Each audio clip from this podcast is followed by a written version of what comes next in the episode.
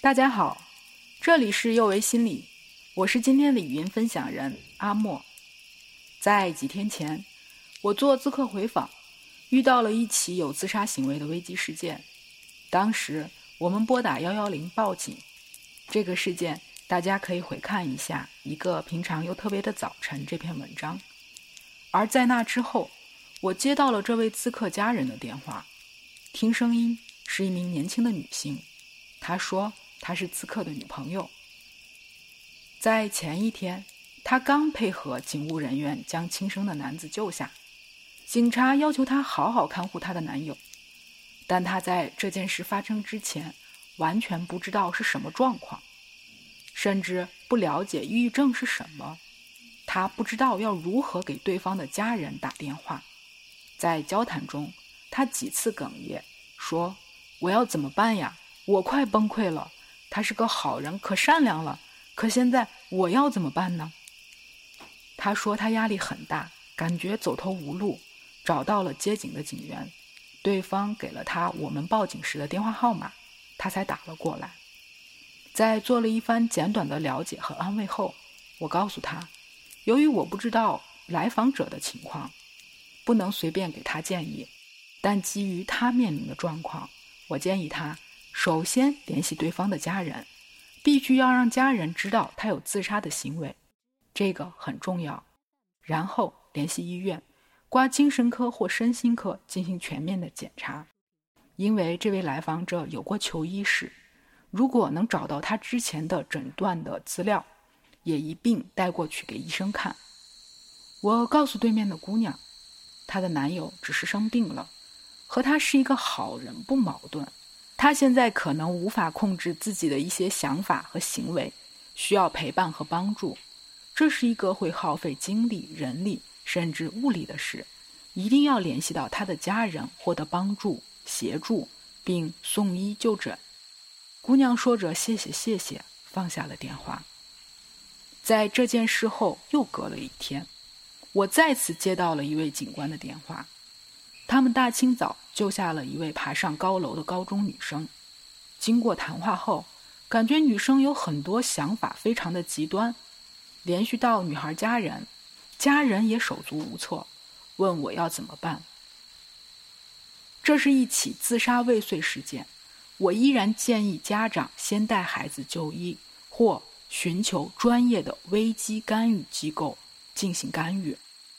在我们心理咨询师的学习和训练中，见过很多关于自杀研究的数据，比如，蓄意自杀最早可能发生在四岁儿童身上，在青少年当中，女性相对来说更有可能尝试自杀，男性相对更可能完成自杀，最有可能尝试自杀的人群是三十岁以下的女性，而最有可能完成自杀的人群是四十五岁以上的男性，等等等等。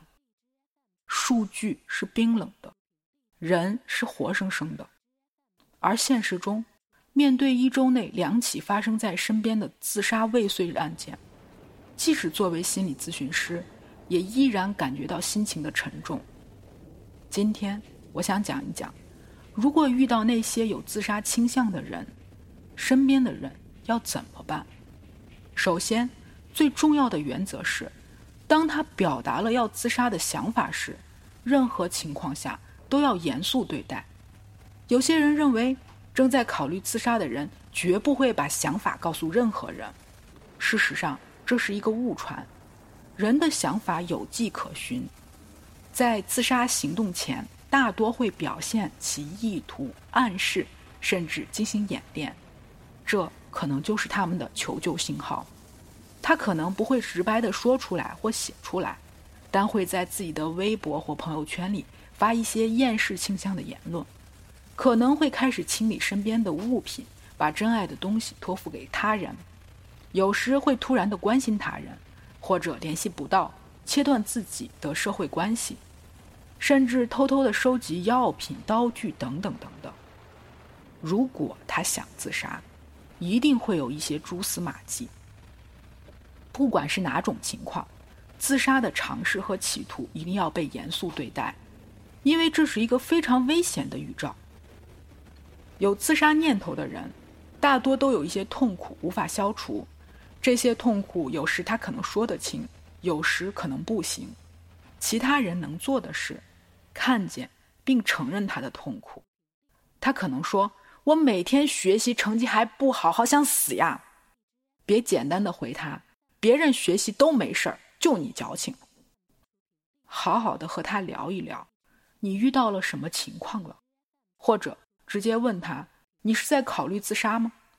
可能有人又要说：“万一这个人根本没想自杀，结果我问了他，他开始想了怎么办？”事实上，没有这些想法的人会觉得你问了个蠢问题，而刻意不去跟一个想要自杀的人谈论自杀，才是一个错误。这里要强调一下。我们大部分人不知道如何与对方谈论这个话题，但他能说出这句话，意味着有人可能看到了他的苦。询问他有没有自杀计划，他可能真的会说。这个时候，请认真的听。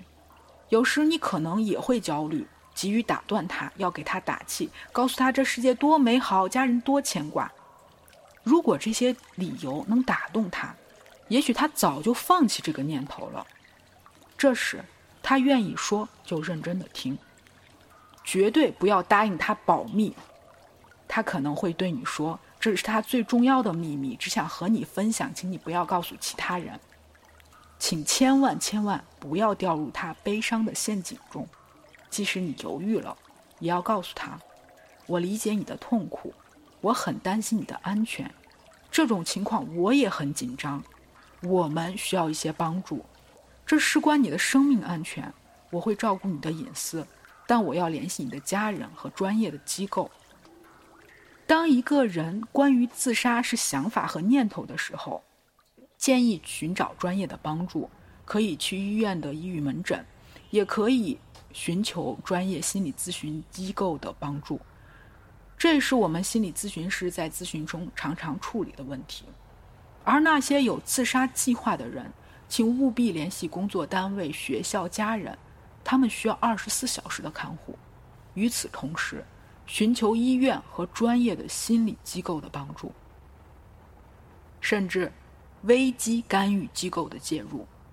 而已经开始实施计划的人，如同我们上篇文章中的来访者，一定要赶紧联系家人，拨打报警电话幺幺零。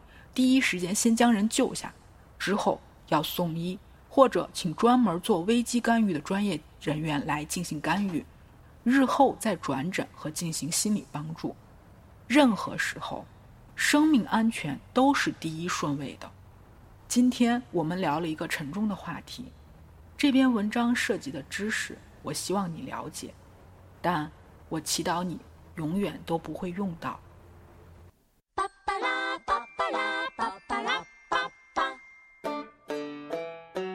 这里是幼为心理，我是阿莫，也是心理咨询师张倩。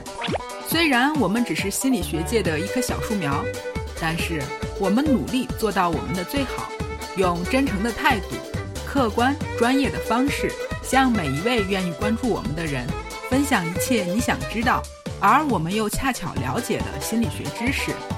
请记得，不管你在哪里，世界和我陪伴着你。我们下次见。